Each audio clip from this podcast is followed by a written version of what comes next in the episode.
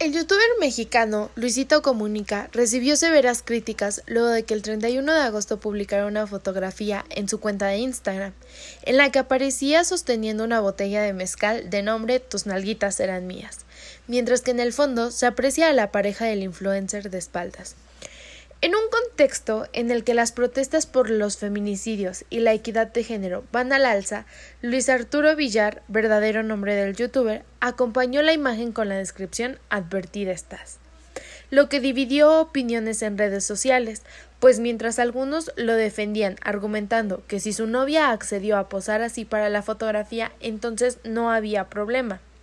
La mayoría de usuarios lo atacó afirmando que estaba justificando una violación con amparo del alcohol.